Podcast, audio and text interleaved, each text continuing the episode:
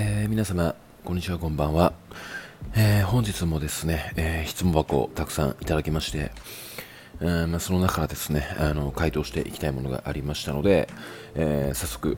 質問箱の方を、え読み上げて回答していきたいと思います。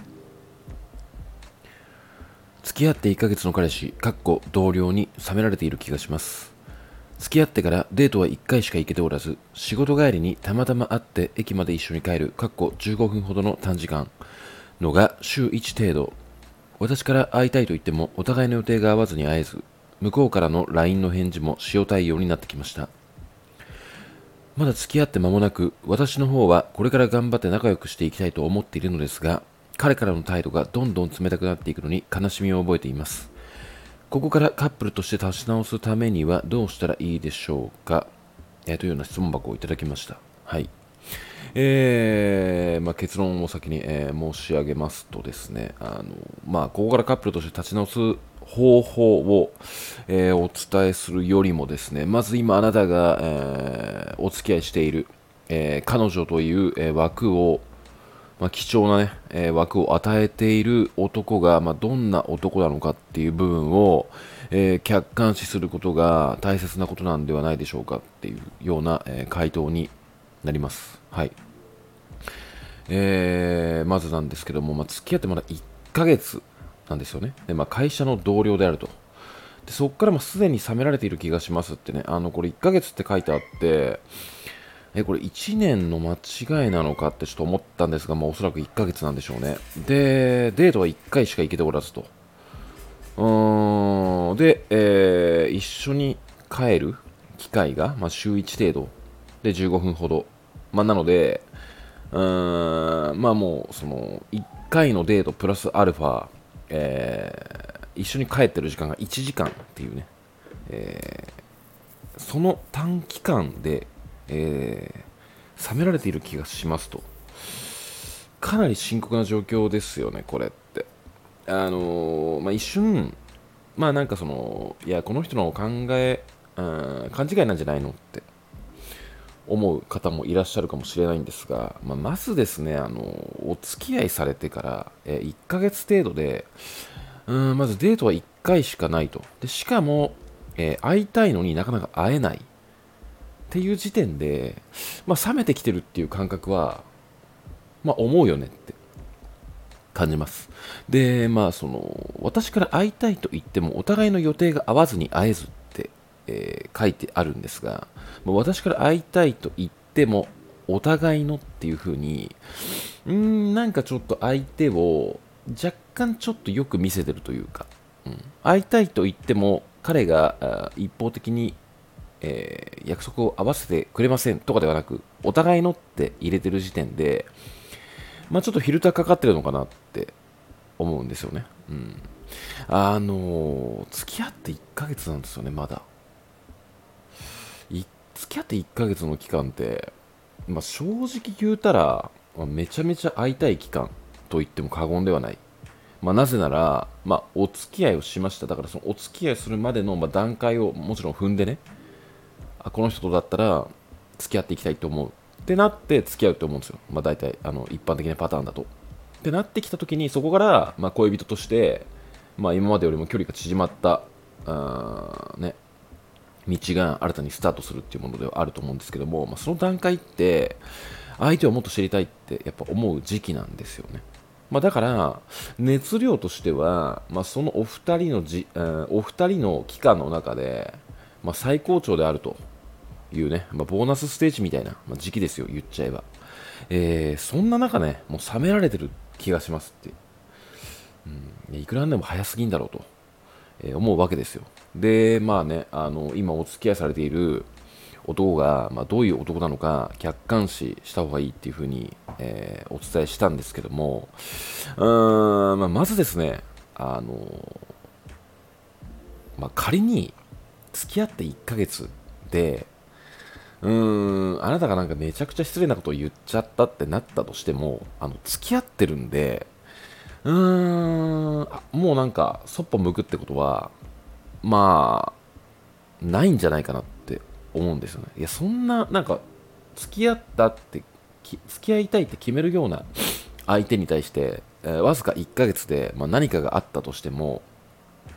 そこで一方的にうーんなんていうのかな予定を合わさないというかねあのなかなか会えないっていう状況ってうーんそもそも相手は最初からそこまで向き合う気がなかったんじゃないのかなってちょっと思ってしまう部分もあって。でおそらく忙しいのであればさすがにね、まあ、仕事がものすごく立て込んでてってなった場合、まあ、わずか本当1ヶ月程度なので付き合ってからあのこの日は会えないんだけどこの日は会おうってあの代替案があると思うんですよ。確実に。でもそれすらないと。でなんかねたまたま会った時に一緒に帰るみたいな。いやもうそもそもこれ付き合ってるのかっていう果たして。だからもしかしたらこの冷められてるっていう感覚が勘違いなのかっていうわけではなくて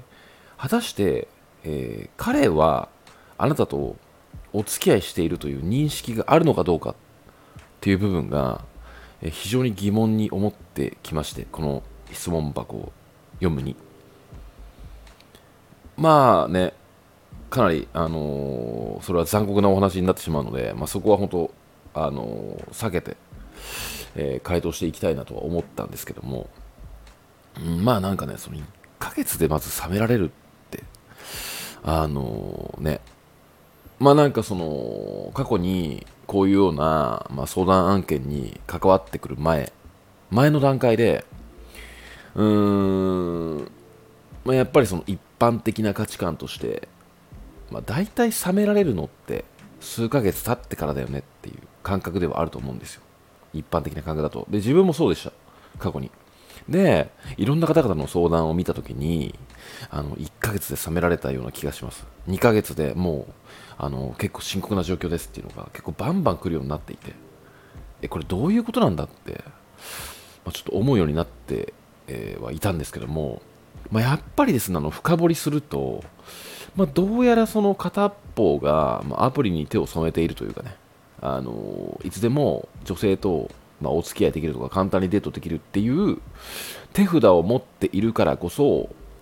まあ、ちょっとあの試しに付き合ってみるかっていう軽い感覚で付き合って、まあ、ちょっとダメな部分が見えたりやっぱいいやって飽きてきたとしたら、うん、簡単に雑に対応する男って結構いるんですよね、まあ、女性も中にはまいらっしゃると思うんですけども、うん。まあ、だからここでうーんなんていうのかなその1ヶ月で冷められてきました。ものすごく悲しいです。彼の愛情を取り戻したいです。で正直な話あのー、ねなんていうのかなそのものすごく自分の時間を犠牲にしてまで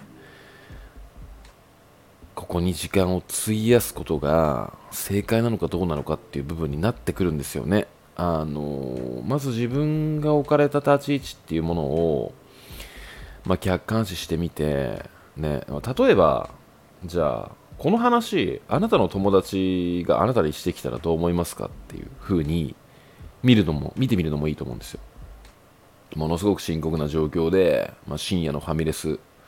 オールしながらまあ友達ねものすごく深刻なこのよこのこれと全く一緒の相談を持ちかけられてでどう思う？こんな彼氏みたいな。1ヶ月で。全然会えなくてまだ1回しかデートしてない。で全然予定も合わせてくれなくれなさそうみたいな。どう思う？ってなった時に、まあ、大半がね、まあ、やっぱりその彼を全く知らないからこそ言えることではあると思うんですけども大丈夫その彼氏って、まあ、なると思うんですよ、うん、まあだからね、まあ、ここからカップルとして立ち直すにはどうしたらいいでしょうかっていう風な感じで、うん、お話しされた時にいや、そんな男捨てた方がいいよって言うつもりはないんですよ、正直。言うつもりはないんだけども、じゃあ何をすべきかってなったら、まあ、まず自分が今どう扱われているのか、あなたの、まあ、彼の時間を使ってるっていうこともありますけども、もちろん自分の時間も使ってると、あのカップルっていうのはね、互いに貴重な時間を混ぜ合わせて思い出だったり、いろいろ蓄積していくもんではあると思うんですよ。でも一方的に彼がそっぽを向いているっていう状況になってくるとまあ自分の時間もそこですりへすり減らしているんですよねだからまずその自分の時間を大切にうーん見るっていう認識と、まあ、あとはですねうーんなんだろうなやっぱり冷められている気がしますとかあの悲しいですって思っているのではなくて、まあ、1ヶ月だまだ1ヶ月目だからこそもう早い段階でね相手のまあその彼氏彼女っていうか立ち位置に関してうんちょっと私は今こういうふうに思ってる思っちゃってる正直。なんかデートもまだ1回しか行けてないしなかなか予定が合わないじゃんみたいな。でちょっとなんか1ヶ月にもかかわらずちょっとあなたがなんか冷めてきてるように感じる？で私も正直あのどうしていいかも分かんないんだけどもあなたは実際どう思ってんのって、うん、結構ねあのスタイフで、まあ、ちゃんと話し合ってちゃんと自分の意思を伝えろっていうふうには毎回言ってるんですけども、まあ、これも同じような案件ですよね、うん、結局は相手に聞かなければ分かんないと。でそこで、まあ、相手の返答があなたの納得いくものではなかった場合ですよね。そこで。まあなんかはぐらかされたりね。あの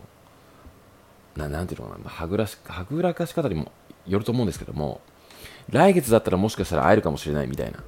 やそんな論外ですよね。本当に。あのまあ付き合ってばっかで。来月だったら会えるかもしれないみたいなね。いやお前そんなに忙しいのかと。